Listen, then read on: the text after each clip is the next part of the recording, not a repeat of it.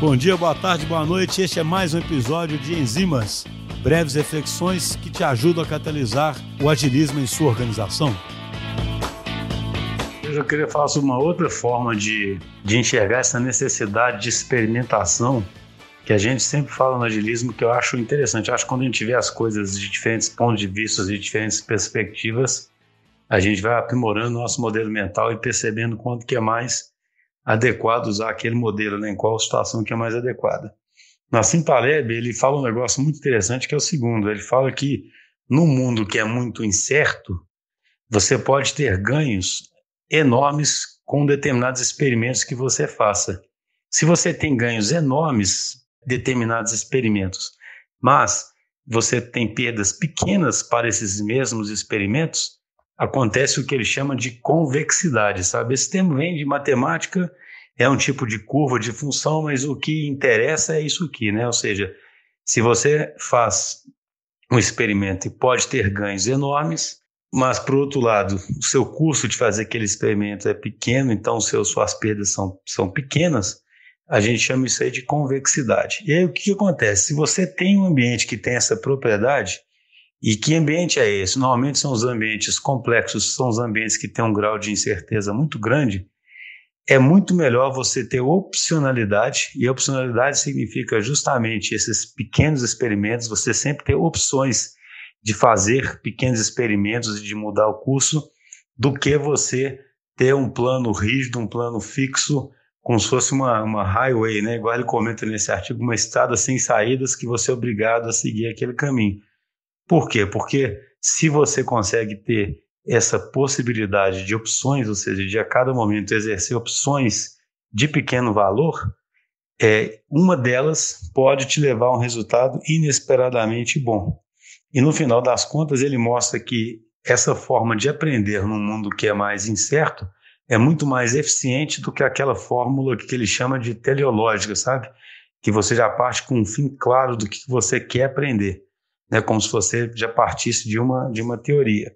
E aí ele dá uma, umas regrinhas, umas heurísticas para aumentar a antifragilidade aí nesse ambiente que eu achei bem interessante.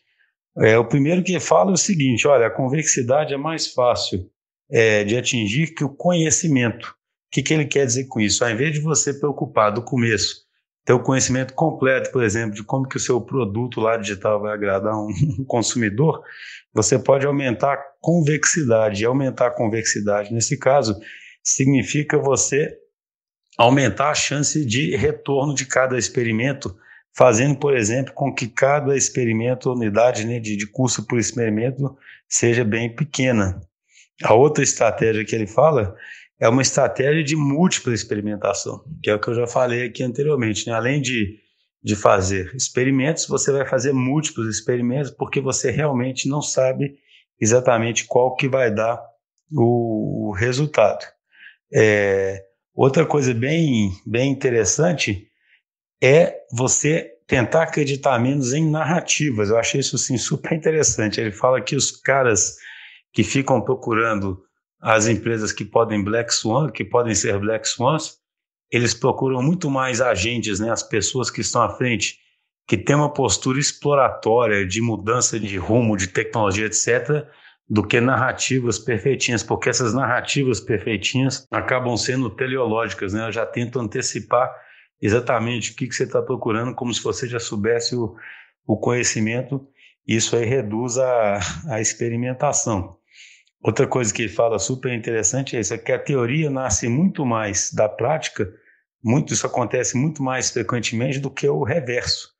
Isso é curioso, né? No fundo deve ser um processo em que você teoriza um pouco, experimenta um pouco, a partir do experimento você muda a teoria, mas o que ele quer dizer muito aqui é que as grandes inovações, até as grandes descobertas científicas, elas normalmente são fruto de muita prática e de muita experimentação e, na verdade, a teoria surge depois disso, apesar da gente sempre gostar de acreditar no contrário, né? E ele também fala mais duas heurísticas aí, uma de premiar a simplicidade. É, quanto mais simples, claro, você tem menor custo por, por experimentação. E a questão da via negativa também, que na medida que você vai fazendo experimentações, você também já vai descobrindo o que não dá certo.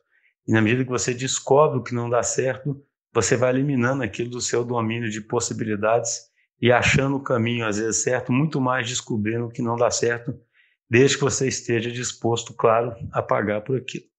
Então é isso que eu queria falar hoje, eu achei interessantíssimo isso.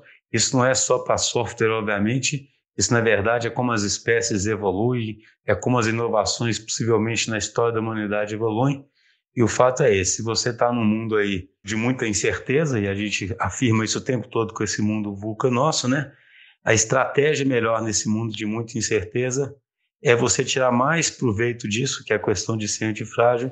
E uma das formas melhores de tirar mais proveito disso é fazer muitos pequenos experimentos e manter sempre as opções abertas.